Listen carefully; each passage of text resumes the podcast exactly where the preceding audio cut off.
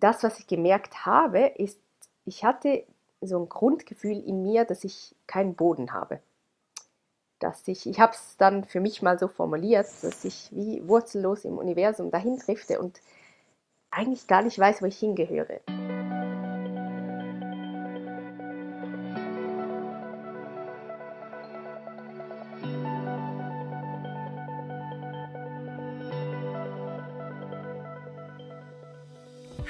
Und herzlich willkommen zu Platons Höhle, dem Podcast, bei dem sich alles um die Frage, wer bin ich dreht. Hier spricht wieder Sandra und ich darf dich herzlich willkommen heißen zur zweiten Folge dieses Podcasts.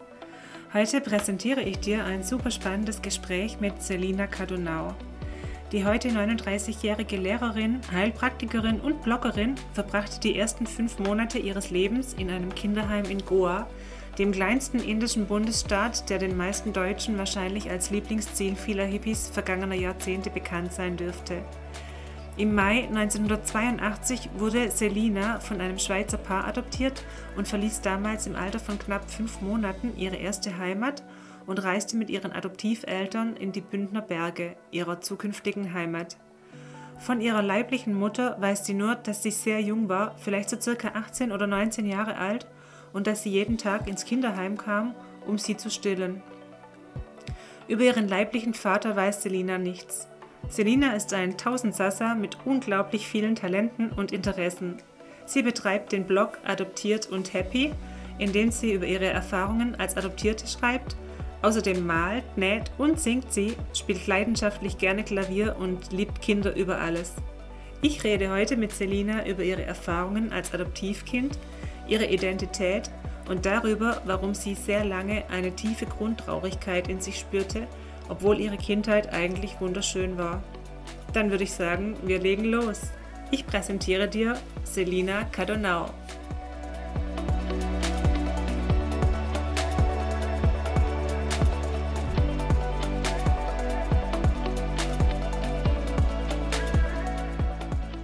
Also herzlich willkommen. Schön, dass du heute mein Gast bist. Ja, ich freue mich. Ich freue mich sehr, sehr, sehr, dass ich dein Gast sein darf. ich mich ebenso. Ja, ähm, bei diesem Thema, äh, bei diesem Podcast geht ja alles um die Frage, wer bin ich? Und ähm, bestimmt hast du dir diese Frage auch schon einmal gestellt.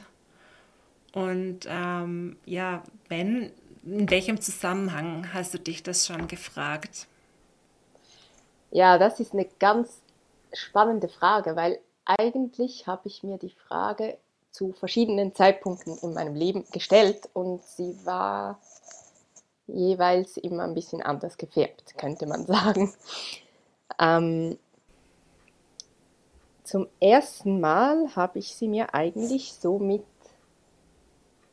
ich weiß nicht mehr genau, ob das in der ersten Klasse war oder so, als als es so einen Moment gab, wo ich gemerkt habe, dass ich eine andere Hautfarbe habe als die anderen.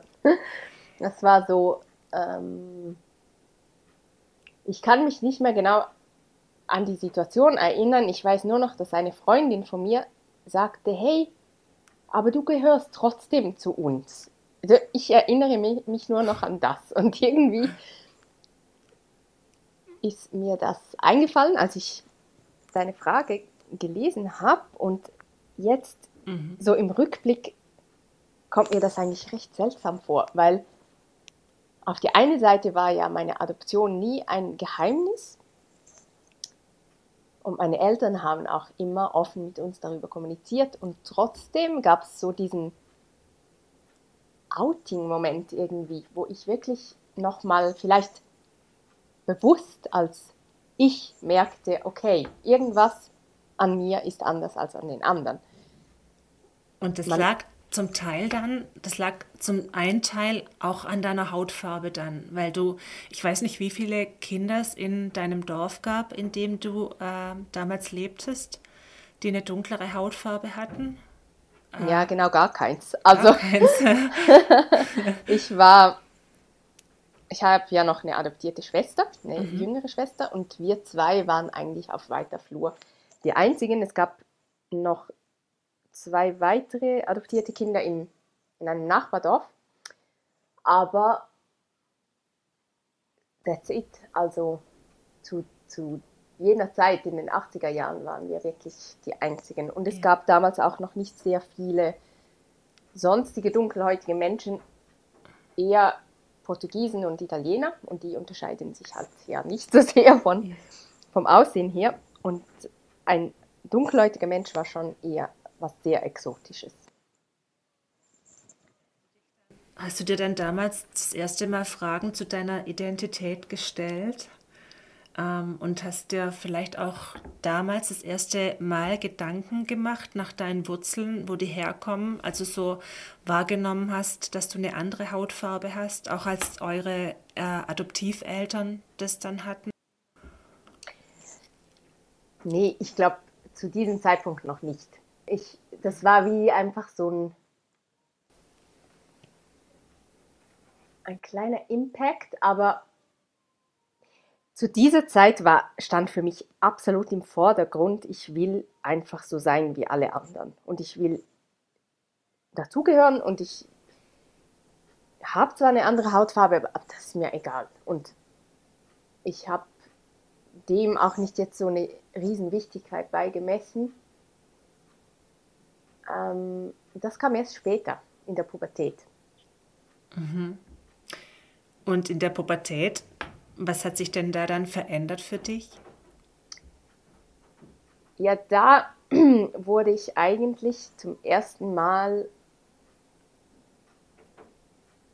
ich weiß gar nicht mehr so genau wie, das war eigentlich so ein, so ein Gefühl, das in mir aufstieg, dass ich einfach plötzlich so eine Sehnsucht verspürte nach meinem leiblichen Vater.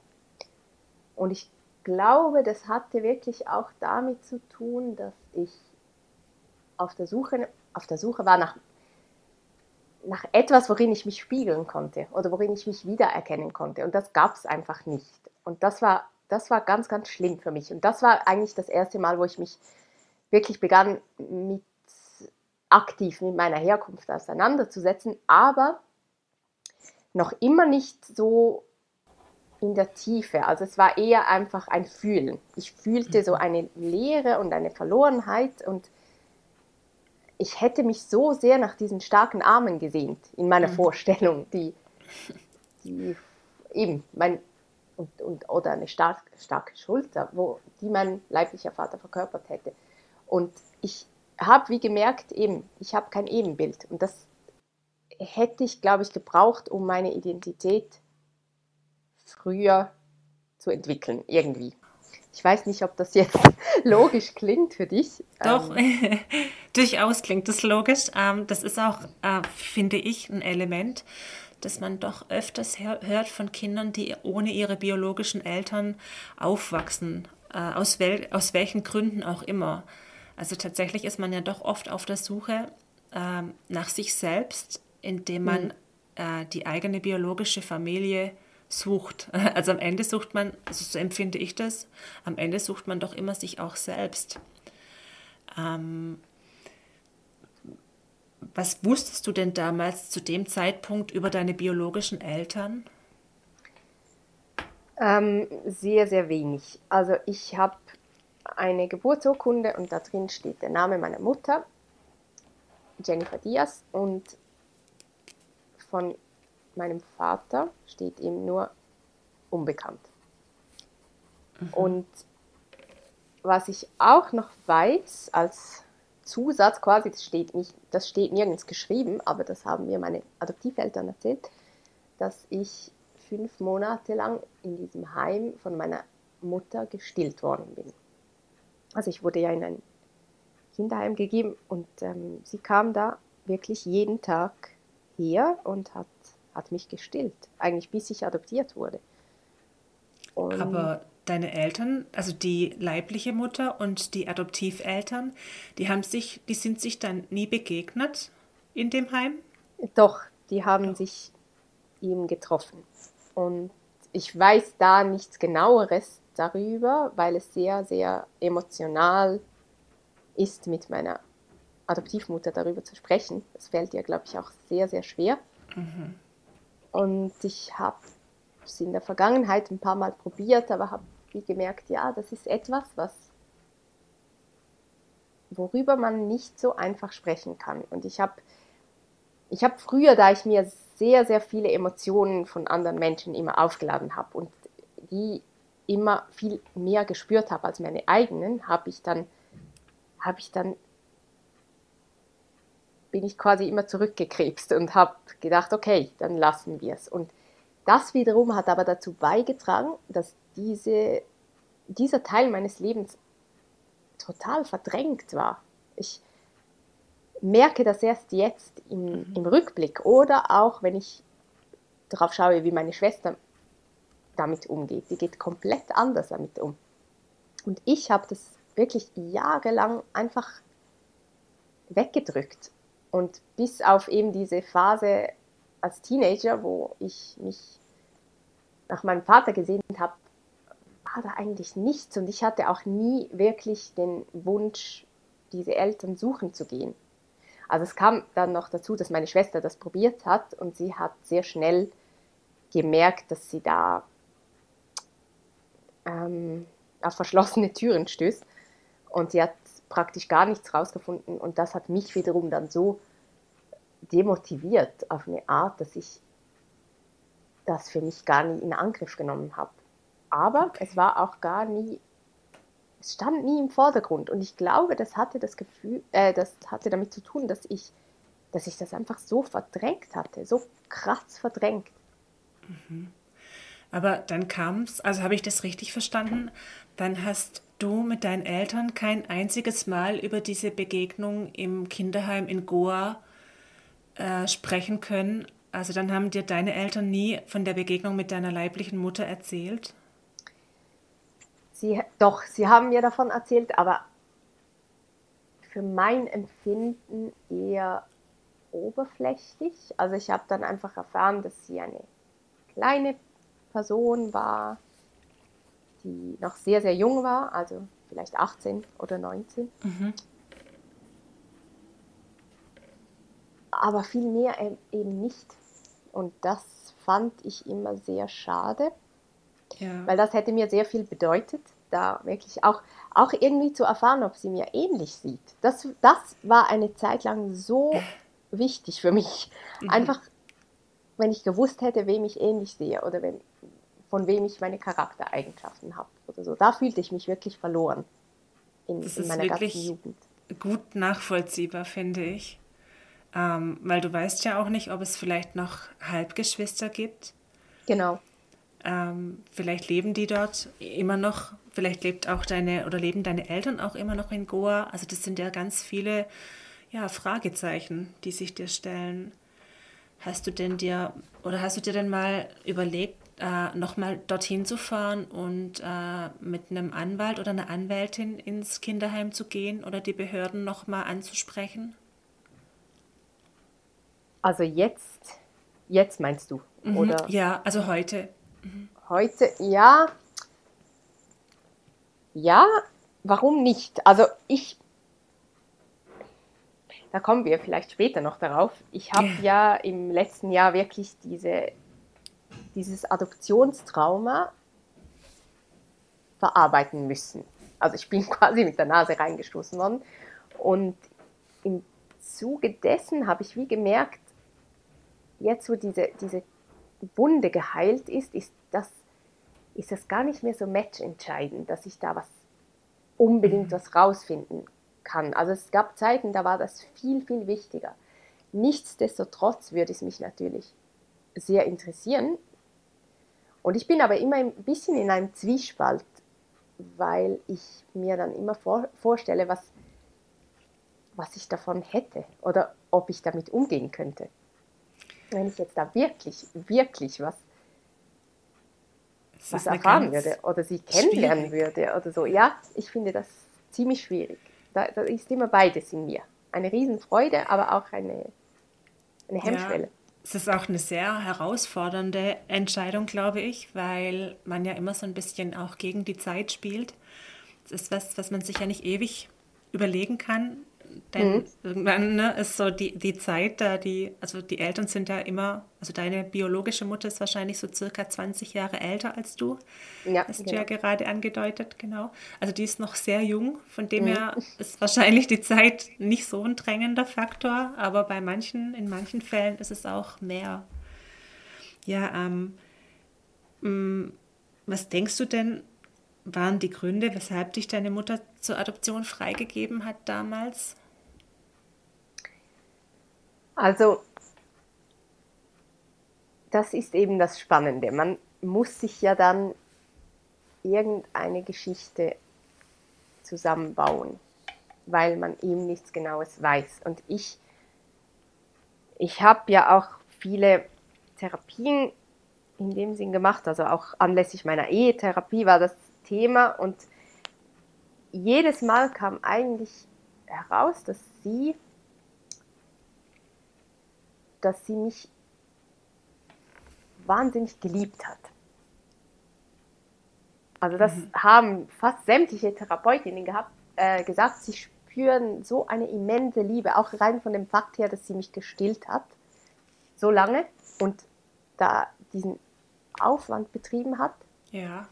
Und ich denke einfach, also ich habe jetzt für mich, ich weiß ja nicht, ob das stimmt, aber ich habe für mich die Geschichte zusammengebaut, dass es eine verbotene Liebe war und die, die einfach nicht sein durfte, eventuell eben kastenübergreifend oder so. Mhm. Und dass sie deshalb mich zur Adoption freigegeben hat. Weil ich habe mir verschiedene Faktoren dann angeschaut und habe gemerkt, also in Indien der 80er Jahre ist das eigentlich wahnsinnig außergewöhnlich, der Weg, den sie beschritten. Ähm, vom, schon nur, dass sie mich als Mädchen ausgetragen hat, dass sie dieses Heim gesucht hat. Ich meine, sie hätte mich auch mh, mm, nach der Geburt umbringen können.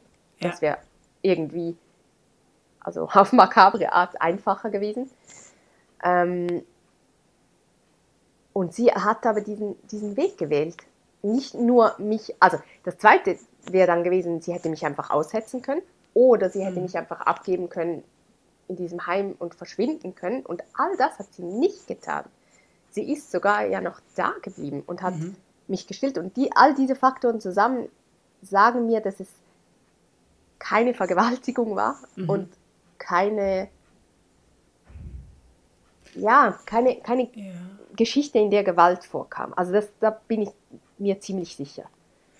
Also ich finde, ich finde, als ich das erste Mal gehört habe, wie sie, wie deine Mutter kam, über diese fünf Monate hinweg zum Stillen, da dachte ich wirklich, dass es eine unglaubliche Herausforderung gewesen sein muss für sie, so eine innige Bindung zu ihrem Kind herzustellen.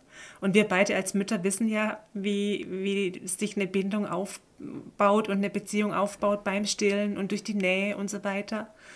Und dann ja, trotzdem klar. die Entscheidung zu treffen, dieses Kind herzugeben. Und ähm, ja, ich, ich glaube, die Frage hast du dir wahrscheinlich auch schon gestellt, ähm, dass sie es unglaublich also das war mein Eindruck zumindest, dass sie es unglaublich gut mit dir gemeint hat, indem sie dich praktisch zur Adoption freigegeben hat. Ja, ja. Also das meine ich eben auch mit dieser mhm. großen Liebe. Ich glaube, die Therapeutinnen haben da schon recht, dass sie, dass sie das war ein Akt von unglaublicher Liebe und von wirklich, ja, sie wollte mir, sie wollte mir unter ihren Umständen das allerbeste Leben ermöglichen. Das möglich war. Ja, das Gefühl, das Gefühl habe ich auch. Also das klingt auch so, wenn man das so nachvollzieht. Ja, ich habe ja, du hast es ja vorhin angedeutet, ganz am Anfang, dass du dich ganz häufig gefragt hast, woher du deine Charaktereigenschaften hast und dein mhm. Aussehen. Und ähm, die moderne Forschung, die weiß ja heute, dass nicht nur das Aussehen vererblich ist, sondern auch Charaktereigenschaften. Mhm, genau. Zum Beispiel spricht die Psychologie, die spricht vom Big Five-Modell. Ich weiß nicht, ob du davon schon mal gehört hast. Ähm, gehört schon, ja. Gehört schon, genau. Also vielleicht für unsere ZuhörerInnen. Der Big Five ist, ähm, sind praktisch die Grundcharaktereigenschaften, die so eine menschliche Persönlichkeit ausmacht. Dazu gehört unter anderem zum Beispiel, ähm, ob man emotional labil oder stabil ist, ob man jetzt eher gesellig oder introvertiert ist und oder wissbegierig oder eben so ein bisschen konservativ. Und ähm, die Wissenschaft, die sagt heute, dass es zu circa 40 bis 50 Prozent, ähm, dass, also dass diese Eigenschaften zu circa 40 bis 50 Prozent vererblich sind. Und äh, Zwillingsstudien gehen sogar davon aus, dass es eher mehr ist, also tendenziell mehr. Mhm. Und äh, das ist natürlich so eine Frage, die sich, glaube ich, alle Adoptivkinder, Spenderkinder oder auch Kuckuckskinder so stellen. Ich glaube, ganz, ganz viele fragen sich, welche Charaktereigenschaften sie von ihren Eltern mitgekriegt haben. Und äh, ja, da wollte ich mal fragen, hast du dir diese Frage auch schon gestellt und konntest du da eine Antwort drauf finden? Also hattest du dann eine Idee, wo du gleich gesagt hast, oh ja, ähm, dieses oder jenes, das muss ich auf jeden Fall von meinen biologischen Eltern haben?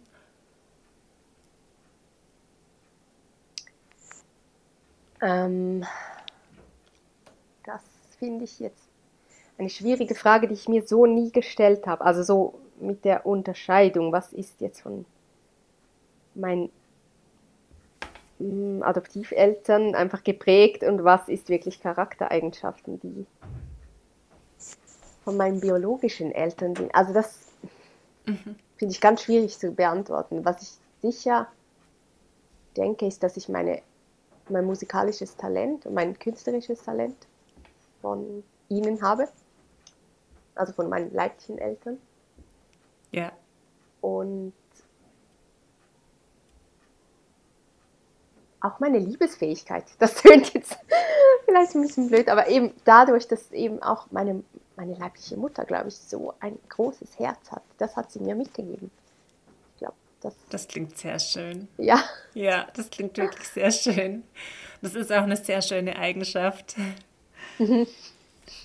Ähm, ja. Mhm. Genau, bei, deiner, bei deinem Aussehen ist es sehr klar, ne? Also bei deiner Schwester ja auch, dass ihr, ihr seht ja anders aus als die Adoptiveltern und da ist es ja schon so, da weiß man ja gleich, okay, also das habe ich natürlich von meinen biologischen Eltern, also zum Beispiel die Körpergröße mhm. oder die Hautfarbe und so. Ähm, habt ihr euch, ähm, genau, habt ihr euch denn auch untereinander irgendwie verglichen und äh, habt ihr euch gefragt, ob ihr vielleicht ähm, ja, Ähnlichkeiten habt aufgrund eurer kulturellen Herkunft, was euch verbindet? Hm, nein, eigentlich nicht, nicht so sehr. Also das stand eigentlich nie im Vordergrund. Wir, äh, aber ich muss auch dazu sagen, wir hatten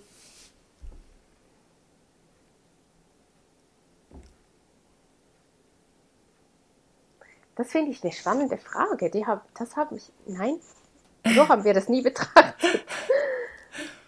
Also ich weiß noch, bei uns war das so, ähm, als wir erfahren haben, dass wir, mh, mm, also mein Bruder und ich, wir sind ja zusammen aufgewachsen in einer Familie. Mhm. Und äh, für uns war das unglaublich wichtig zu erfahren, ob wir Vollgeschwister oder Halbgeschwister sind. Mhm. Also es hat uns dann auch ganz arg erleichtert, als wir das erfahren haben, dass wir Vollgeschwister sind. Mhm. Und ich glaube, für Außenstehende klingt das vielleicht sogar ein bisschen nach einer blöden Frage. Äh, ich denke, das ist, äh, das ist äh, die Frage, die ist daraus geboren, genau, dass es eben uns als Geschwister so ging, dass es uns irgendwie ganz arg wichtig war, dass wir so die gleiche Her also das ist ja was Verbindendes, das, dieses verbindende, verbindende Element, das war für uns irgendwie, es hat uns zusammengeschweißt. Mhm. Mhm. Ja, bei uns war es halt natürlich die Hautfarbe an sich. Also ähm, für uns war das eigentlich nie so entscheidend, ob wir jetzt auch noch biologische Schwestern sind oder nicht. Mhm. Also wir fühlten uns einfach sowieso als Schwestern. Schon generell. Ob, ja, ja. Und das, das war auch, das war auch eine Frage, die, die sehr oft gestellt wurde. Äh, seid ihr biologische Schwestern? Nein, sind wir nicht, aber mhm. wir, wir sind trotzdem sehr, sehr nah. Also ja. jetzt als Erwachsene sowieso. Und deshalb, ja, war es wirklich nicht matchentscheidend, ob wir jetzt auch noch ähm, biologisch verwandt sind ja. oder nicht. Das ist schön. Mhm. Hm, hattest du denn manchmal das Gefühl, dass du als Adoptivkind bestimmte Erwartungen erfüllen musst oder dass es Dinge gibt, die du nicht tun darfst, die für Nicht-Adoptivkinder selbstverständlich sind? Ich glaube, das war nicht so aktiv. Das war eher ein unterschwelliges Gefühl, das viel auch mit dem Unterbewusstsein zu tun hatte und, und auch mit so, mit diesem, mit diesem ganzen Knäuel, mit dem sich adoptierte Kinder konfrontiert sehen. Also es ist, das ist mir zum Teil auch wirklich erst klar geworden, jetzt wo ich das verarbeitet habe, diese, dieses Spannungsfeld zwischen dankbar sein müssen oder auch das, oder? Das wurde nie so ausgesprochen und das hat uns nie jemand so gesagt, ihr müsst dankbar sein, aber das ist so ein Grundgefühl, das sowohl ich als auch meine Schwester sehr stark hatten. Ähm, und ich, es ist noch schwierig, das jetzt so auf einen gemeinsamen Nenner zu bringen. Würdest du sagen, dass, dass dich das beeinflusst hat, dieses unterschwellige Gefühl, dankbar sein zu müssen? Ja, total, total. Ja. Ähm, ich habe eigentlich meine gesamte Kindheit und Jugend so verbracht und habe deswegen auch nicht wirklich rebelliert in der Jugend und habe schon, also ja, wenn du die Frage so formulierst, ich habe viele Dinge nicht getan aus einem unausgesprochenen Gefühl heraus, ich müsse mich anpassen und lieb sein und nicht, also pflegeleicht. Das, das war auch sehr, sehr prägend für mich.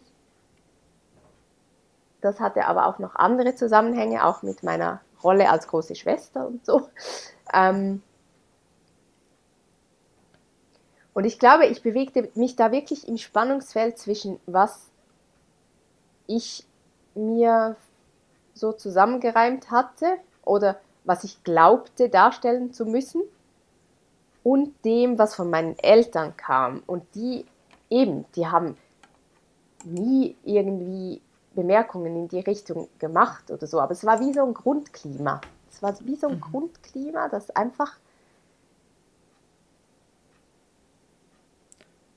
uns in einer bestimmten Bahn hielt. Und die ja. hatte viel zu tun mit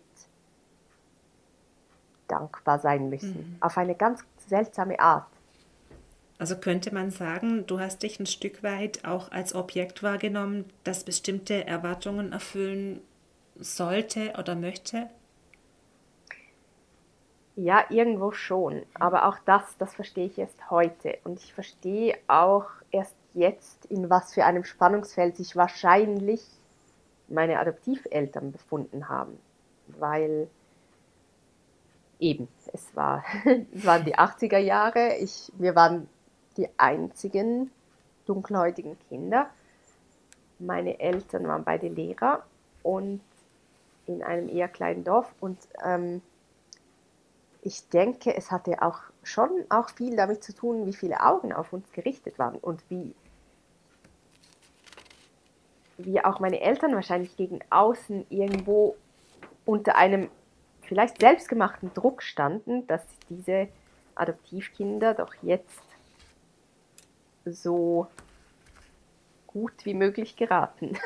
Mhm. Und, und wahrscheinlich haben sie uns diesen Druck unbewusst spüren lassen, ohne dass sie es wollten. Das war mhm. einfach eben, das war auch Teil dieses Grundklimas, in dem ich aufgewachsen bin. Ja, in den 80ern war das ja teilweise auch noch ein bisschen anders. Ne? Also für viele Eltern waren die Kinder ja auch immer Aushängeschilder der Familie. Genau. Äh, ich hörte genau. ganz oft, wenn ich irgendwie zu einem Kindergeburtstag ging oder so, dass ich auch bitte anständig, also brav heißt es mhm. im Schwäbischen, bitte sei brav. Mm, ja, genau. Und die Eltern immer gesagt, genau. Ja, das kenne ich auch. Ja, ja. ja. ja dieses ja. Bravsein sowieso. Aber das ist, mhm. das ist wie nochmal eine Facette in der Frage, die du vorhin gestellt hast. Ähm, ich glaube auch, also gute Noten schreiben und dafür gelobt werden und eben aufs Gymnasium gehen und so. Ich glaube, das war schon irgendwo noch wichtig für meine Eltern, ähm, obwohl sie auch dies nie so formuliert hätten. Und ich bin überzeugt, dass sie auch sie das auch voll in Ordnung gefunden hätten, wenn wir jetzt einfach so eine Lehre gemacht hätten oder ein, eine Handwerkerausbildung, keine Ahnung. Aber ich denke, dies, eben dieses gegen außen gut funktionieren und lieb und brav und angepasst sein war nicht zu unterschätzen. Genau. Und als große Schwester für mich dann nochmal doppelt irgendwie. Ja, sowieso, ne? Ich genau. glaube, alle, alle älteren Geschwister, die äh, nicken jetzt gerade zustimmend. Ja. Hm, denkst du denn, dass diese frühe Trennung von deinen biologischen Eltern, also insbesondere von, der, von deiner biologischen Mutter, dass das für dein späteres Leben Auswirkungen, Auswirkungen hatte? Ja, total. Total. Also ich, und das ist aber auch etwas, was ich, gar, was ich lange Zeit gar nicht gemerkt habe. Also ich, das, was ich gemerkt habe, ist, ich hatte so ein Grundgefühl in mir, dass ich keinen Boden habe. Dass ich, ich habe es dann für mich mal so formuliert, dass ich wie wurzellos im Universum dahin drifte und eigentlich gar nicht weiß, wo ich hingehöre und auch daraus resultierend nicht weiß, was ich überhaupt hier soll. Und das war so, das war wirklich so ein eigentlich ganz schlimmes Gefühl, was ich aber nicht so wirklich in Worte fassen konnte und wo ich auch keinen Anhaltspunkt hatte, ob es jemand anderem auch noch so ging oder ob das normal ist oder ob das einfach zur Pubertät gehört oder so. Aber das hat mir auch ganz lange Zeit ähm, verunmöglicht, ein gesundes Selbstbewusstsein aufzubauen, weil ich immer eben das Gefühl hatte, wer, wer bin ich denn? Ja, womit wir wieder beim Oberthema dieses Interviews wären. Wer bin ich und was soll ich hier? Und das war das eine. Und das andere, was sich auch später dann zeigte, was ich aber auch erst jetzt mit fast 40 merke, ähm, wenn ich zurückblicke und analysiere, war, dass ich auch einfach wirklich Bindungs- und Verlustangst hatte. Und zwar massiv. Mhm. Und das hat sich dann halt auch in den Beziehungen geäußert, die ich hatte. Also noch sehr, sehr spät oder viele Jahre danach, nach der Adoption erst. Ja, absolut. Und das sind halt auch Dinge, die die einfach so durch dieses Trennungsmoment oder dieses Trennungstrauma, die sich ins System eingraben und die, wenn man nicht hinschaut und das verarbeiten kann, die einen wirklich lebenslang fernsteuern können aus dem Unterbewusstsein, ohne dass man, ohne dass einem das bewusst ist. Das war eben dann in meiner Krise und als ich da endlich hingeschaut habe, war das so, so krass, diese, diese Dinge zu entdecken und, und auch immer mehr dann die Zusammenhänge zu erfassen und immer klarer auch zu sehen, eben was mit dieser Trennung oder mit diesem Trennungsmoment zusammenhängt. Weil ich, ich hatte ja auch ganz, ganz lange Zeit überhaupt kein Bewusstsein dafür gehabt, dass ich überhaupt ein Trauma habe gerade weil ich mir immer diese Geschichte erzählt hatte. Ja, ich bin zwar adoptiert, aber ich hatte eine wunderschöne Kindheit und ich hatte alles, was man sich wünschen kann und meine Eltern haben sich total Mühe gegeben und haben uns alles ermöglicht und so weiter. Und irgendwie bin ich mit dieser Geschichte immer über den eigentlichen Bruch hinweggegangen. Also dieser Teil meiner Geschichte durfte wie gar nicht sein. Ich habe immer nur den zweiten Teil erzählt. Und das ist mir auch erst jetzt bewusst geworden, also im Zuge meiner Verarbeitung, wie sehr ich diesen Teil ausgeklammert hatte und deshalb auch eben kein Bewusstsein dafür hatte, dass das schlimm ist, dass es unglaublich schlimm ist, gerade für mich, die ich ja fünf Monate lang gestillt worden bin, dann so von einem Tag auf den anderen von, vom liebsten Menschen, den ich hatte, weggerissen zu werden und den nie wieder zu sehen. Quasi von der Mutterbrust weg. Und eben, wir die wir beide Kinder haben, dass als ich meine Kinder gestillt habe, ich, ich konnte das fast nicht ertragen. Mhm. Das, das wurde mir erst da so wirklich nochmal bewusst, was das für ein Einschnitt gewesen war. Und ich, ich habe ja auch die ersten Monate nächtelang durchgeschrien und ich weiß jetzt auch warum. Das war, das war deswegen, weil, weil es einfach, einfach ein Trauma ist. Und das ist mir heute auch dann so wichtig, dass ähm, ein Bewusstsein dafür zu schaffen, eben dass diese Zeit mhm. von der Geburt bis zur Adoption, die existiert und die prägt ein. Es ist nicht so, dass das Leben ja. bei der Adoption beginnt. Es beginnt vorher. Und vorher haben wir alle Adoptierten diesen Bruch, diesen, mhm. ja, diesen Bruch erlitten. Es gibt genau. ja, heute gibt es ja dazu ganz, ganz andere Erkenntnisse von Forschenden, die solche Konstellationen ja auch untersucht haben und äh, herausgefunden haben, dass eben ein Kind auch in den ersten fünf, sechs Monaten ganz, ganz viel äh, erlebt und mitbekommt und eigentlich auch schon davor, also schon, dass schon mhm. intensive Beziehungen äh, sich im, im Mutterleib schon herstellen. Und, ganz genau. Ja, in den 80er, 70er, 80er Jahren, da war man da schon noch ein Stückchen weit ignoranter.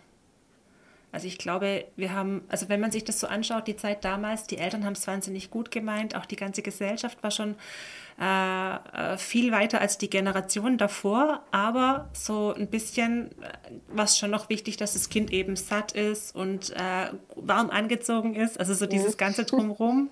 Aber es gab sehr wenige Bücher zu Bindung, also frühkindlicher Bindung und so weiter. Mhm.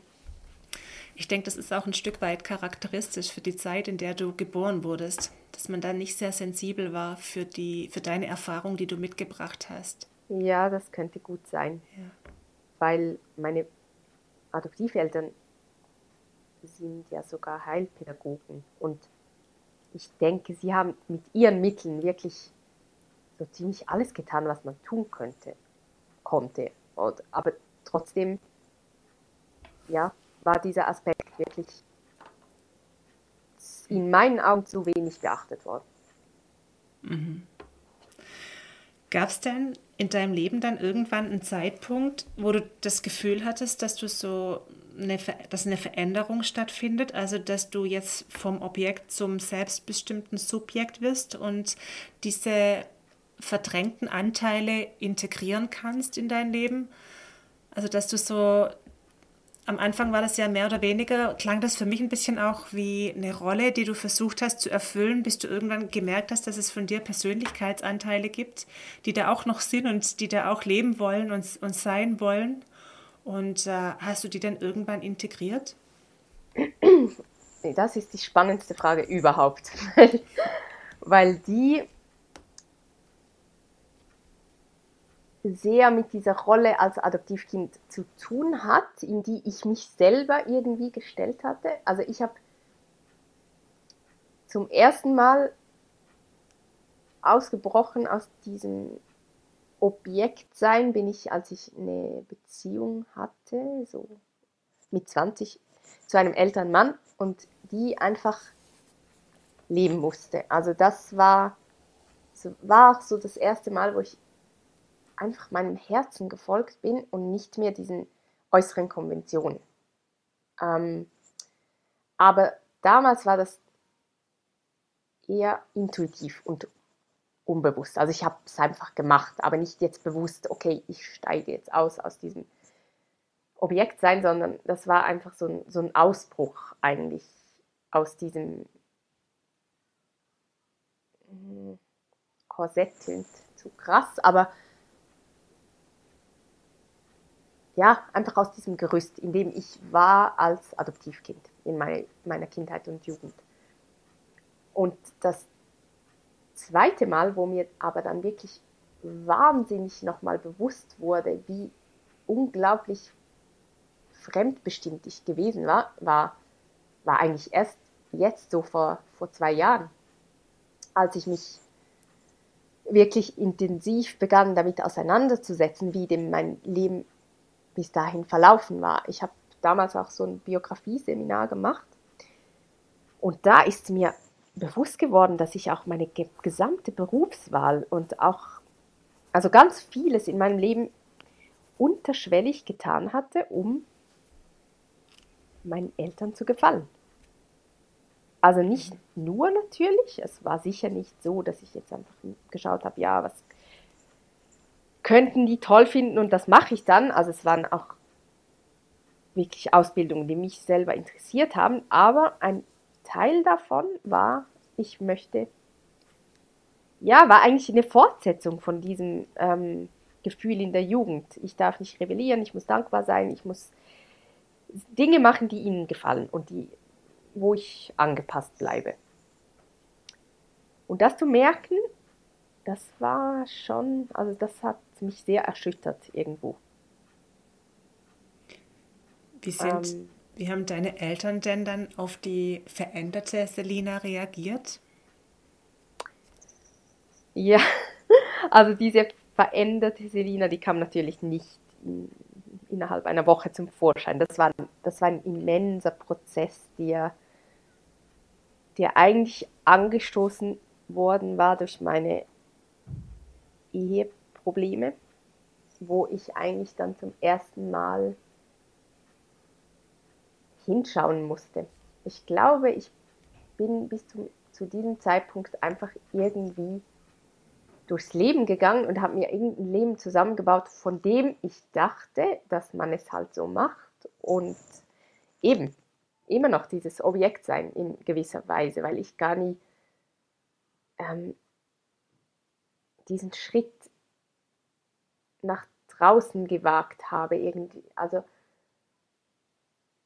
oder ich habe das einfach gar nicht hinterfragt. Ich habe es einfach gemacht und habe gedacht, hm, ist jetzt halt so fühlt sich zwar nicht wahnsinnig toll an, aber andere machen das auch so und es wird schon so richtig sein irgendwie. Und als dann meine Ehe immer schlimmer wurde, da war ich wie einfach gezwungen, da jetzt endlich hinzus hinzuschauen und ich habe eben durch dieses Biografieseminar ähm, und dann auch durch die Bücher von Eva Maria Zurhaus, die haben mir eigentlich so den Einstieg ermöglicht in diese in diesen Wahnsinnstransformationsprozess, wo ich anfing, halt eben, wie ich vorhin schon gesagt habe, ich habe angefangen, meine Beziehungen zum ersten Mal zu analysieren und hinzuschauen, was ist denn da überhaupt und was ist denn da immer schiefgegangen? Und ich glaube, ich bin, wenn ich kurz ein, ja. ein, einen kleinen Einwurf, dieses, dieses Buch von der Maria Zuhorst Eva heißt Maria ja auch Zuhorst. Liebe dich, ja. genau, Eva Maria, äh, liebe dich selbst und es ist egal, wen du heiratest oder so. Genau. Ja, ne? also genau. sie spielt das schon ganz deutlich drauf an. Oder also ich habe das Buch, glaube ich, nur teilweise gelesen, aber ich glaube, da geht es darum, dass man erstmal sich selbst annehmen muss. Und dazu gehört ja auch, sich selbst kennenzulernen. Darum geht es genau. Und was ich auch einfach von ihr zum ersten Mal so bewusst ähm, verstanden habe, ist dieses du bist die Schöpferung, äh, Schöpferin deiner Realität. Also, dass es eigentlich genau andersherum ist, als wir immer denken.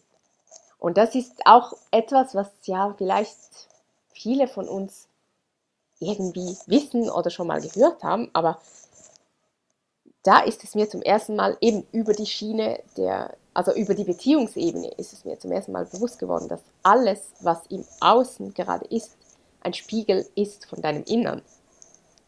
Und das war für mich so ein, wie ein Schleier, der sich gehoben hat. Wie als hätte ich da zum ersten Mal verstanden, was ich bisher in meinem Leben eben zusammengebaut hatte.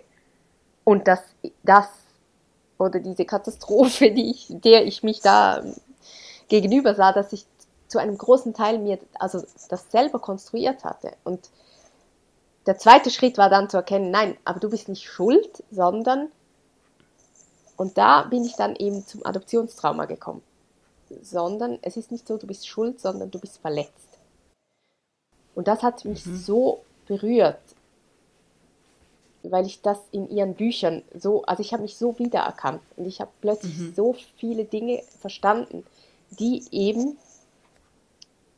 was du vorhin gefragt hattest, die eben mit diesem ähm, mit dieser Voradoptionszeit zu tun haben und mit diesem, mit diesem Trauma und die sich bis jetzt ausgewirkt hatten. Und das war dann so wie der Startschuss eigentlich, wo ich dann immer weiter gegangen bin und die äußere Krise, also meine Ehekrise, hat dann wie ähm, mit einer unglaublichen Wucht mein inneres Trauma hochgeholt. Und das ist ja auch so ein Prinzip, oder ein psychologisches Prinzip, dass immer der, das, das, im Außen gibt es einen Trigger und der führt dich dann zu einer Verletzung, die schon lange in deinem Innern war. Und auch das, das habe ich dann zum ersten Mal so richtig verstanden, als dieser Wahnsinnsschmerz in mir hochgekommen ist. Und ich merkte, okay, dieser Schmerz kann gar nichts mit meiner Ehe und mit meiner Trennung, also ich habe mich ja dann getrennt, zu tun haben, weil der ist so viel stärker und so viel massiver, der hat mich fast hinweggefegt. Und das kann nicht damit zu tun haben. Das muss, das ist ganz alt und das ist schon ganz lange in mir. Ja, das mag jetzt seltsam klingen, aber dann war diese Ehe- und Lebenskrise, so schlimm die auch war damals, die war gleichzeitig ja auch irgendwie ein Geschenk für dich. Das war das Beste, was mir passieren konnte. Und auch das, das klingt jetzt so, so plakativ. Ähm, aber in der Tat, ich glaube eben, weil ich all das so verdrängt hatte, musste sowas Krasses im Außen passieren, damit ich Zugang finde zu diesem Schmerz und diesem Trauma. Und es ist, wie du, wie du gerade gesagt hast, es war das größte Geschenk, weil ich habe in den Jahren davor eben durch verschiedene Therapien und Familienaufstellungen und so weiter habe ich schon versucht, dahin zu gelangen.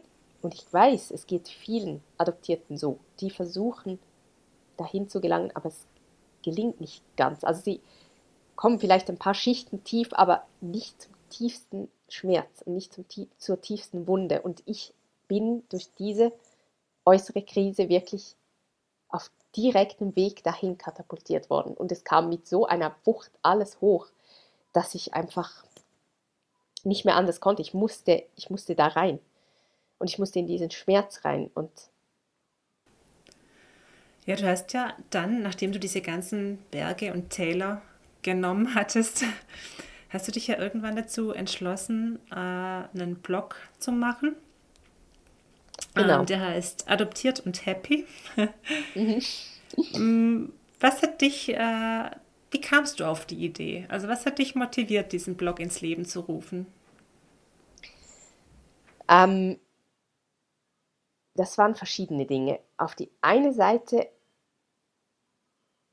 eben dadurch, dass ich diese Chance hatte, endlich dieses Trauma zu verarbeiten oder erstmal schon nur zu verstehen und dahin zu gelangen und gleichzeitig auch zu verstehen, was da gerade passiert in dieser Krise und weil es hätte ja auch sein können, dass ich einfach Schmerz verspürt hätte, aber überhaupt nicht gewusst hätte, was jetzt da gerade los ist. Und ich glaube, dann wäre ich in diesem Schmerz stecken geblieben und hätte wäre in der Depression versunken oder keine Ahnung. Ich wäre, glaube ich, wirklich an einem komplett anderen Ort, als ich jetzt bin. Und da war einerseits wirklich diese, diese Bücher von Eva Maria Zurhaus, die waren mir so eine Leitplanke, die mir eigentlich die ganze Zeit eins zu eins gespiegelt und gezeigt haben, was da gerade ist und dass ich auf dem richtigen Weg, richtigen Weg bin. Und ich merkte auch durch diese Transformation oder durch diese dieses Hinschauen und Hinfühlen zu meiner tiefsten Wunde und zu meinem tiefsten Glaubenssatz, dass ich anschließend, also ich habe dann verschiedene Dinge gemacht, das kann ich ja vielleicht nachher noch sagen, zu, die da wirklich was in mir geheilt haben. Und anschließend ist in mir eben dieses seltsame, wurzellose Gefühl verschwunden. Und das war so berührend für mich, und das ging ja dann immer weiter. Also ich habe ich hab dann auch andere coole Leute noch ins Boot geholt, wie Laura Marlene Seiler und Pierre Frank und Christian Bischoff und ähm,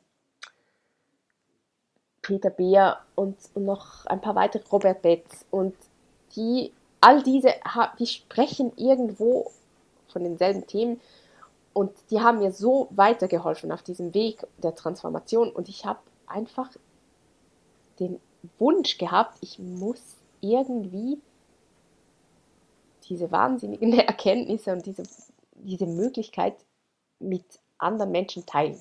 Ich muss das irgendwie weitergeben können. Und das war eigentlich die Hauptmotivation, dann diesen Blog zu starten, weil ich einfach eine Möglichkeit gesucht habe, dass anderen Menschen, die in der gleichen Situation sind wie ich, ähm, weiterzugeben und zu zeigen, dass es eben möglich ist, auch tiefste Wunden wirklich zu, zu transformieren und dass da was Wahnsinniges daraus entstehen kann. Das finde ich auch sehr schön bei deinem Blog. Also du sagst ja auch, wenn es weh tut und egal wie schlimm die Krise ist, dann schau wirklich genau hin. Es lohnt sich hinzusehen. Ja, weil ja. Verbirgt sich da, verbirgt sich da ein ganz kostbarer Schatz dahinter. Ganz genau, ganz genau. Und ich will mit meinem Blog ja auch Mut machen. Also es, ich habe wirklich, die Grundintention war, ich will dieses Thema von einer anderen Seite her beleuchten. Weil ich glaube, es gibt gerade jetzt auch in der Schweiz oder auch im deutschsprachigen Raum wirklich noch nicht so viele Blogs oder auch andere Zugänge, die, die quasi die positive Seite oder die Chance in diesem Adoptionstrauma beleuchten. Nee, Sondern also ich muss ganz ehrlich sagen, ich habe ich hab ja ein bisschen recherchiert dazu mhm. und habe geschaut und äh, ich war tatsächlich wirklich erstaunt, wie wenig im deutschsprachigen Raum, also wie wenige Seiten es äh, für Adoptivkinder gibt. Weil mhm. ich kannte das bis dahin eigentlich nur aus Amerika und da gibt es ja unglaublich viele Blogger und Seiten und mhm. ähm, ja teilweise auch ein bisschen, ja schon ähm, mit so einem aggressiven Ton auch, ne? also weil da ganz viel passiert ist. Äh, aber ich habe dann gesucht und ich fand einfach nichts Vergleichbares in, im deutschsprachigen Raum. Und, genau, ja, ganz genau. Genau. Ich habe mich dann auch, äh, ich habe einen Verein gesucht, also ich habe mich gefragt, ob es denn eigentlich keinen Verein gibt für von und für Adoptivkinder, aber ich habe äh, tatsächlich nichts gefunden. Nein, bisher gibt es auch, also es gibt schon so Beratungsstellen und auch, also ich habe mich jetzt auch nicht im Detail überall umgeschaut, was es alles gibt. Ich, mein Bedürfnis war einfach eben, das Thema von einer anderen Seite zu beleuchten, weil oft, wenn es Literatur oder auch Publikationen oder was weiß ich gibt, ähm, geht es immer darum, um eben die Auswirkungen, die ein Adoptiv, denen ein Adoptivkind sich gegenüber sieht, oder aber was es für Adoptiveltern zu beachten gilt oder so. Aber es geht nie darum, was denn ein Adoptivkind aus diesem Trauma machen kann oder ob es Möglichkeiten gibt. Es geht eigentlich, der, der Grundtenor ist eigentlich immer, oh, das ist eigentlich ein schlimmes Schicksal oder ein nicht einfaches Schicksal. Und viele Adoptierte bleiben auch meiner Erfahrung nach ein bisschen in diesem also da drin stecken. Die entweder sie akzeptieren es einfach und schauen aber nicht näher hin oder sie verdrängen es oder sie kämpfen wirklich mit ganz vielen ähm, Problemen und Schwierigkeiten und, und wissen aber nicht genau, wie das alles zusammenhängt. Ja, das finde ich auch eine ganz wichtige Anmerkung, die du da gerade machst. Mm, wenn man ein Adoptivkind oder jedes, jedes, jeden anderen Menschen, den das betrifft, mit einem anderen Thema, wenn man den zum Opfer äh, reduziert, dann wird er ja wieder erneut zum Objekt herabgewürdigt, der keinen eigenen Handlungsspielraum mehr hat. Weil Opfer heißt immer gleich Objekt, wird ja, immer wieder genau. in der Handlungsunfähigkeit dann festgehalten und betrachtet. Und ich glaube, das ist auch der Grund, warum du deinen Blog adoptiert und happy genannt hast, weil das ganz wichtig war, dass dieses happy, also das äh, bezieht mhm. sich nicht auf deine mhm. Kindheit, ne, sondern auf die Gegenwart. Nein. Ja, ich habe mich gefragt, ob es möglich ist, mit, mit diesem Schicksal eben glücklich zu werden. oder zu sein. Und ähm, also ich kenne mehr Adoptierte, die eben nicht glücklich sind oder nicht so glücklich, wie sie sein könnten und die eben auch dieses Grundgefühl in sich tragen, irgendwie wurzellos zu sein und nicht ganz dazu zu gehören oder nicht genau zu wissen, was in ihnen steckt oder die einfach das Selbstbewusstsein nicht haben. Und ich habe auch gemerkt, das hat wirklich auch mit diesem Urvertrauen zu tun, das bei uns zerstört wurde durch diese, diese Trennung, diese frühe Trennung. Und das war eben auch so das Berührende, was ich dann, also was ich erfahren habe in diesem Transformationsprozess, dass sich dieses Urvertrauen wiederherstellen lässt. Das hätte ich nie gedacht und ich habe heute so ein anderes Grundgefühl als vorher. Ich habe jetzt diesen Boden, den ich nie hatte und ich habe ich bin eigentlich eine komplett neue Person geworden und ich habe ein, ein anderes Selbstbewusstsein und ich stehe ich stehe jetzt im Leben und das ist vielleicht auch wichtig für die Leute da draußen zu hören, dass man das auch tun kann, also auch diese Wurzeln heilen in gewissem Sinne, auch wenn man die Eltern gar nicht kennt. Ja. Das, das war wirklich so dass der Kern meines Prozesses. Mhm. Und der hat so unglaublich viel verändert. Und das ist der Grund, warum du ja heute auch sagst, du bist jetzt mehr oder weniger angekommen und hast so eine Art Frieden in dir gefunden. Ja. Genau, genau. Mhm. Und das wiederum ist dann auch der Grund, warum ich sage, es ist nicht mehr ganz so relevant, ob ich jetzt meine Eltern wirklich finde oder nicht. Weil ich habe in mir so einen Frieden gemacht, auch mit diesem, darf ich das noch, darf ich das noch sagen, oder? Na klar. Schon. ähm, ich hatte in mir, durch dieses Trauma, hatte ich in mir den Glaubenssatz gebaut, dass ich von meinem Vater nicht gewollt war und weggegeben worden war und deshalb wertlos bin. Und mhm. das hat sich dann eben ganz unterbewusst auf meine Beziehung übertragen, weil ich diesen Glaubenssatz auch in den Beziehungen hatte, nämlich dass mich auch, also wenn mich mein Vater schon nicht wollte, dann will mich sicher, sicher auch kein anderer Mann. Mhm. Und das zu erkennen, also da hat mir auch Eva Maria Zuhaus so wirklich die entscheidenden Hinweise gegeben, ja das, das, war, das war unglaublich, das zu erkennen. Ich glaube, das ist für ganz viele Kinder, die nicht mit ihren biologischen Eltern aufwachsen, ja ein ganz bedeutender Faktor, dass sie den Eindruck haben, ähm, wenn es meinen biologischen Eltern so leicht gefallen ist, also jetzt in Gänsefüßchen, wenn es denen so leicht gefallen ist, mich herzugeben, dann äh, kann ich ja nicht viel wert sein. Also mhm. das ist dieser, dieser schreckliche Trugschluss, den viele, viele dieser Kinder haben äh, den die dann auf sich projizieren und sagen, okay, also irgendwie bin ich nicht viel wert, sonst hätten die das nicht so locker gemacht. Genau. Ähm, Weil es einfach eine zutiefst verletzende Tatsache ist, auch wenn es gar nicht der Realität entspricht, ne? weil ähm, ja, ja, ja, wahrscheinlich das, haben sie das gar nicht leicht gemacht. Ganz genau, aber das ist dann die, das kindliche System, das das halt so auf sich bezieht. Also und und ähm, das Faszinierendste war, dass sich das aber drehen lässt. Also wenn man als Erwachsene da dann nochmal hineingeht und das heilt und diesen Glaubenssatz eben erkennt und dann für sich umschreibt, das ist eigentlich die, der Game Changer. Also bei mir war das dann wirklich dieser Moment, wo ich erkannt habe, nein, es ist andersherum. Mein Vater hat in seiner Situation, eben die ich ja nicht genau kenne, und im Indien der 80er Jahre und mit seinen Möglichkeiten hat der alles getan, was er konnte, um mir trotz allem dieses Leben zu ermöglichen.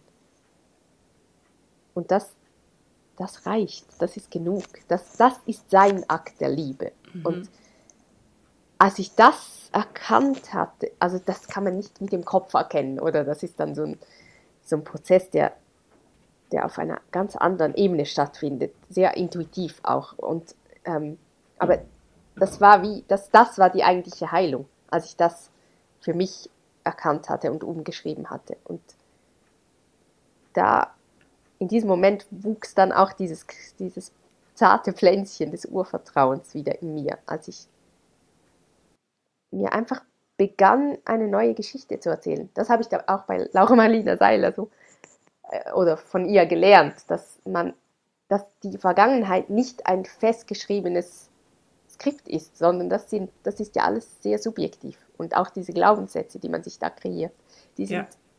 die sind ja nicht real. Das hast du vorhin gerade auch angesprochen. Mhm. Das finde ich ganz arg wichtig, sogar die Bemerkung, oder die ist, die ist für mich total ähm, ja, die hat eine ganz große Bedeutung, dass die Vergangenheit nicht in Stein gemeißelt ist und auch die eigene Identität, dass die eben nicht ein Leben lang so bleiben muss. Ganz genau, ja. ganz genau. Das, das genau. ist so, ja, das möchte ich wirklich ganz, ganz stark betonen, weil das hat mir unglaublich geholfen, auch aus dieser, erstens aus dieser Opferrolle auszusteigen und zweitens auch eben meine Vergangenheit zu verarbeiten und mhm. ähm, auch zu erkennen, wie viel Energie da gebunden ist, solange man sich eine Geschichte erzählt, die einen schwächt, oder? Und wenn man sich die Geschichte erzählt, mein Vater wollte mich nicht, das schwächt einen so extrem und hält einen in gewissem Sinne immer in diesem Trauma fest. Ja, man bleibt wie in, wie in der Geschichte gefangen. Genau.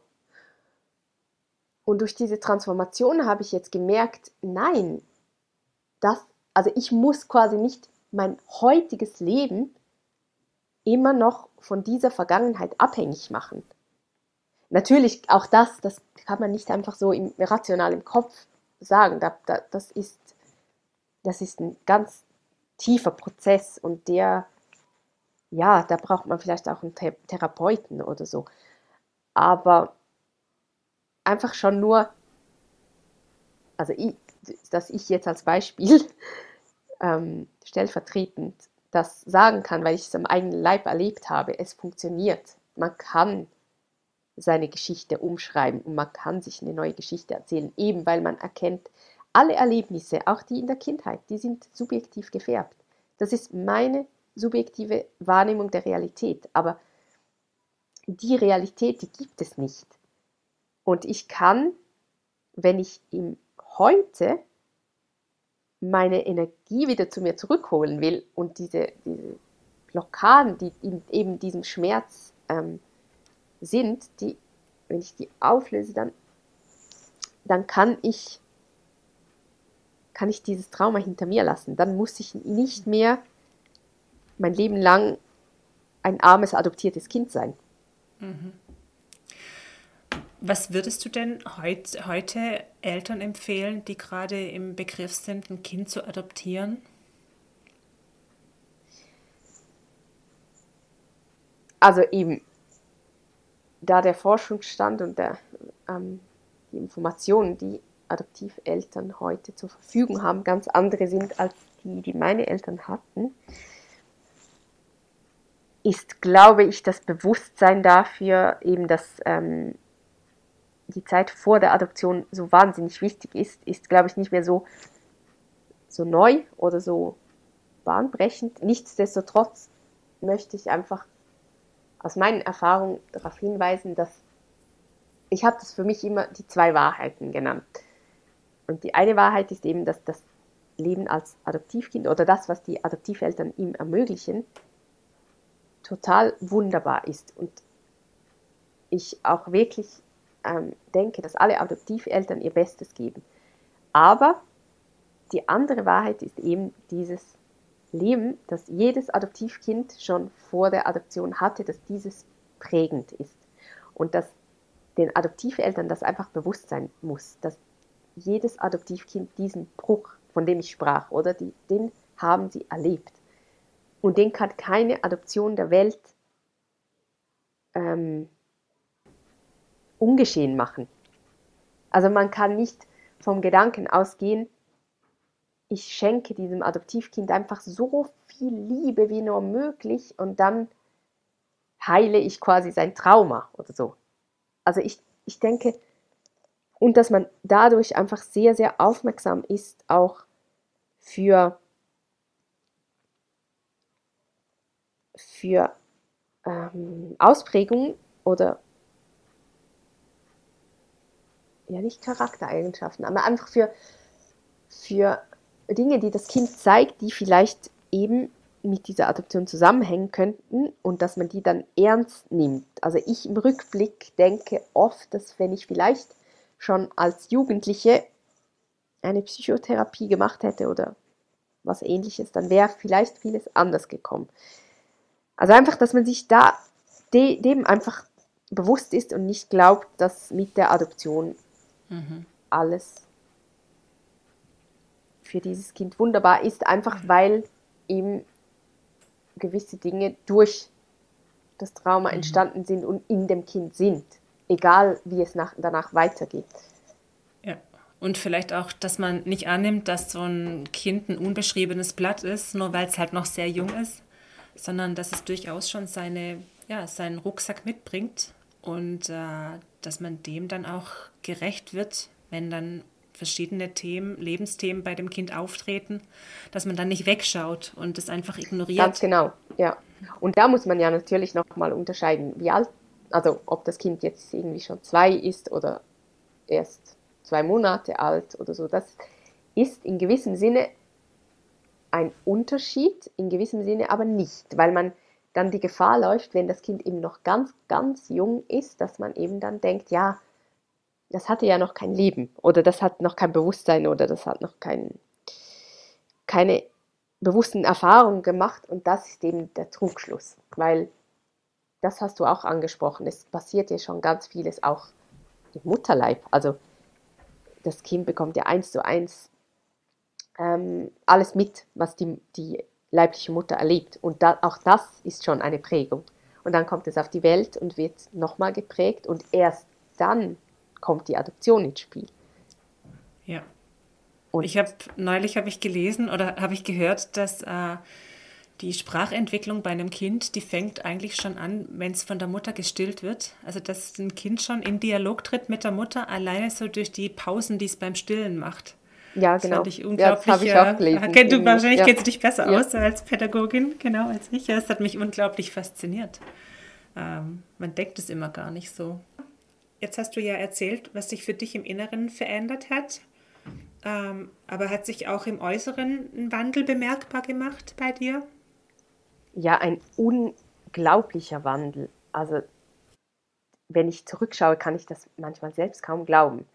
Ich habe ja zu Beginn erzählt, dass ich ähm, ein paar Dinge gemacht habe, von denen ich das Gefühl hatte, dass die meinen Eltern gefallen. Und ich habe ich hab ja Naturheilkunde studiert und dann noch Lehramt, also Primarlehrerin. Und das waren beides Dinge, die zwar sicher meinen Interessen entsprachen, aber eben auch sehr stark gefärbt waren von, ja, das hat was mit meinen Eltern zu tun. Die waren ja auch Lehrer und meine Mutter hat sich immer sehr für Natur, Naturheilkunde interessiert und da war schon so ein Link da. Und jetzt nach dieser Transformation und als ich eben jetzt dieses Urvertrauen in mir wiederhergestellt habe und dadurch merke, wie mein Selbstbewusstsein immer größer wird und auch ähm, meine wahren Talente irgendwie immer mehr ausgelebt werden können, ist, also bin ich dabei, mir ein komplett neues Leben aufzubauen. Ich habe ich hab ja dann auch im Zuge meiner Krise und meiner meines Prozesses meinen Job als Lehrerin gekündigt und bin quasi wirklich ins Nichts gesprungen. Aber ich wusste einfach, ich muss jetzt diese fremdbestimmte Schiene irgendwie verlassen. Und das klingt jetzt immer, immer so absolut. Es war ja nicht nur fremdbestimmt, aber trotzdem. Ich hatte einfach das Gefühl, es steckt noch viel mehr in mir. Und das kann in dieser Art, wie ich mein Leben aufgebaut hatte, nicht zum Zuge kommen. Und jetzt ähm, dieses ins Nichts springen hat mir quasi ermöglicht, in gewissem Sinne nochmal bei Null zu beginnen. Also natürlich nicht bei Null, ähm, äh, weil ich nochmal von vorn beginne, aber einfach, ich kann, ich konnte nochmal komplett schauen, ja, okay, und was ist es denn, was mein Herz wirklich ja. will? Und ich bin jetzt dabei, mich selbstständig zu machen. Und Aha, okay. Das war früher nie denkbar. Eben, ich habe ja dieses Naturheilkundestudium gemacht, wo man, wo eine mögliche Laufbahn dann wäre, dass man sich eine Praxis aufbaut. Und ich hatte einfach überhaupt nicht das Selbstbewusstsein dafür. Und jetzt, jetzt geht das quasi wie von selbst. Und ich traue mir das zu. Und das ist eigentlich das Faszinierendste von allem. Dieses, jetzt gehen Dinge, die früher nicht gingen, die wie blockiert waren. Und ich habe jetzt auch mir ein paar wirklich absolute Träume realisiert. Also ich durfte jetzt auch Illustrationen machen und ich habe ein Kinderbuch geschrieben, das jetzt dann veröffentlicht wird nächstes Jahr. Und es sind wirklich ganz viele Dinge am Erblühen, die erst durch diese Transformation möglich sind. Und das möchte ich wirklich auch den Menschen da draußen sagen. Dass, das klingt ja. für mich ja nach einer unglaublichen Metaf Metamorphose. So richtig nach genau. einer Raupe, die sich aus ihrem Kokon herausgeschält ja. hat, auch unter Schmerzen geschält hat und dann Ganz sich genau. zum Schmetterling entfaltet hat. Mhm. Ja. So fühlt es sich mhm. auch an. Ja. du klingst so an, auch so, so unglaublich empowered. Ja, ja. es ist wirklich auch so. Es ja. ist manchmal jemand, Gefühl, der zu sich selbst finden dürfte. Ja. Genau, mhm. genau. Mhm. Ja, ähm, Selina, wir sind schon langsam am Ende unserer Sendung. Ich habe, äh, wir kommen zu den drei Schlussfragen, die jedem Gast gestellt werden. Äh, die darfst du heute auch beantworten. Das sind immer die gleichen Fragen. äh, Frage Nummer eins ist: Mit welcher Person der Weltgeschichte würdest du äh, gerne zu Abend essen und wieso? Der Weltgeschichte. Nein, also es darf, je, es, darf auch, es darf jede x-beliebige Person sein, ja, ja, fiktive genau. Person, genau. Also ich würde sehr, sehr gerne mit Chris Martin von Coldplay zu Abend essen. Weil, ja, welche Frau nicht? ja gut, aber ähm, also ja, erstens bin ich einfach ein großer Fan von deren Musik, aber zweitens ist es eben auch so, dass er eine ganz ähnliche Transformation durchgemacht hat wie ich. Also ich, er war auch wirklich ganz am Anfang lange Zeit ein Vorbild für mich, weil ich dann so Interviews von ihm gehört habe und erkannt habe, aha, das, das war ja bei ihm auch und ah, das hat er so gemacht und er hat mich wirklich wahnsinnig inspiriert. Also jetzt fernab der Musik oder der Band oder irgendwas, sondern einfach so als, als Mensch und wie er mit seiner damaligen Trennung und auch mit seiner Geschichte und mit dem allem umgegangen ist und was er da für Erkenntnisse hatte und so. Also das, das hat mich auch unter anderem auf diesen Weg gebracht, wo ich jetzt seit zwei Jahren drauf bin. Das ist wirklich witzig, weil ich tatsächlich ein riesiger Fan von Coldplay bin und es gibt auch okay. Konzerte, das ich nicht gesehen habe. Ja. Bei uns ist das eine Familientradition, dass wir immer ein Silvester hören, wir immer Coldplay Live-Konzerte. Oh, wie schön. Ja. Oh. Aber tatsächlich muss ich zugeben, dass mir, also der Hintergrund, der war mir jetzt überhaupt gar nicht bekannt. Also da bin ich jetzt gerade wirklich, ja, das ist jetzt was ganz Neues, was du mir erzählt hast. Okay, äh, wow. Ja, ja also, also ich finde ihn wirklich eine ganz, ganz faszinierende Persönlichkeit. Mhm. Ja, da ähm. muss ich mal, da muss ich mal nachrecherchieren. Mhm. Das lohnt sich. Ja, ja dann ähm, Frage 2, der Klassiker. Welches Buch würdest du auf eine einsame Insel mitnehmen? Ja, also da gäbe es, gäbe es natürlich verschiedene, aber eins der Bücher, das mich wirklich umgehauen hat und mich auch wirklich sehr geprägt hat jetzt, ist ähm, Liebe kann alles von Eva Maria Zurhaus. Das finde ich wirklich einfach so genial. Ähm, gerade auch für so ein Transformationsprozess, den ich jetzt gerade gemacht habe. Und ich persönlich finde halt auch Persönlichkeitsentwicklung etwas vom Spannendsten, was es gibt. Und mhm. deshalb ja, ja wäre es dieses Buch im Moment. Also ich, ich werde auf jeden Fall die Bücher verlinken auf der Homepage. Da werde ich auch dein, äh, deine Blogadresse verlinken, dass die ZuhörerInnen können dann auf jeden Fall auch nochmal ja, nachlesen, was die Eva Maria Zuhorst so schreibt und die anderen Literaturempfehlungen von dir, mhm. die könnt ihr dann da finden. Genau. Super, ja. Ja, ja Frage 3 und letzte Frage. Was ist ein, welchen Rat würdest du gerne anderen Menschen mit auf den Weg geben, aus deiner Lebenserfahrung heraus?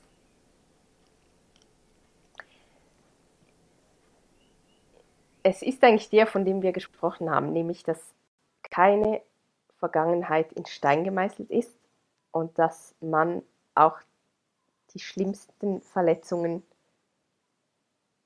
heilen kann und drehen kann, wenn man bereit ist dazu.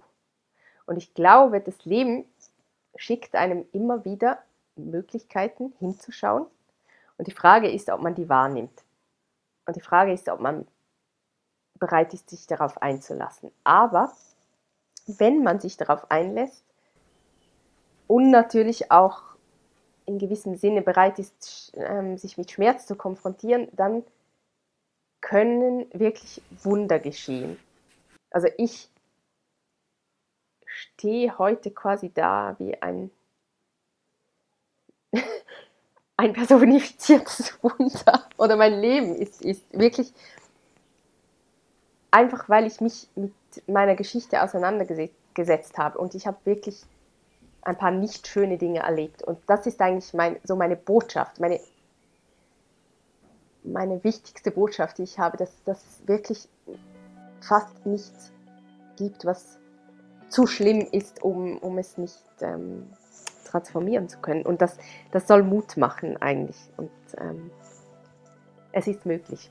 Wunderschön. Genau. Ich finde, es war jetzt ein richtig schönes Schlusswort von dir. ja, ich finde es richtig schön, dass du heute hier warst. Ich danke dir dafür ganz herzlich. Ja, ich danke dir ganz, ganz herzlich, dass du mich eingeladen hast. Es war mir eine große Ehre. mir ebenso. Ich fand es sehr interessant mit dir und ich wünsche dir alles, alles Gute für deinen weiteren Lebensweg und auch für dein Projekt. Und äh, ja, vielleicht entscheidest du dich ja mal irgendwann einen Verein zu gründen für ja, euch ich, Adoptivkinder. Ja. Ich denke, so weit weg ist das mhm. nicht. Also ich bin jetzt wirklich dabei, da verschiedene Dinge aufzubauen. Und bisher ist es vor allem der Blog, aber es werden schon noch weitere Dinge folgen. Ja, also ich werde ja, ja. deinen Blog werde ich ja über die Show Notes verlinken. Und wenn jemand unserer ZuhörerInnen Interesse daran hat, dann dürfen sie dich gerne kontaktieren. Ja, super gerne. Genau. Ja. Okay. Ganz schön. Dann danke ich dir ganz herzlich und äh, ja, wünsche dir alles Gute. Dankeschön. Dir auch. Dankeschön. Wenn dir diese Folge gefallen hat oder du Wünsche und Anregungen zu Themen oder Gästen für weitere Folgen hast oder dir vielleicht selbst etwas widerfahren ist, das deine Sicht auf dein Ich komplett auf den Kopf gestellt hat, dann würde ich mich freuen, wenn du mir schreibst. Mehr Informationen zu diesem Podcast findest du auf meiner Webseite unter www.platonshöhle.de.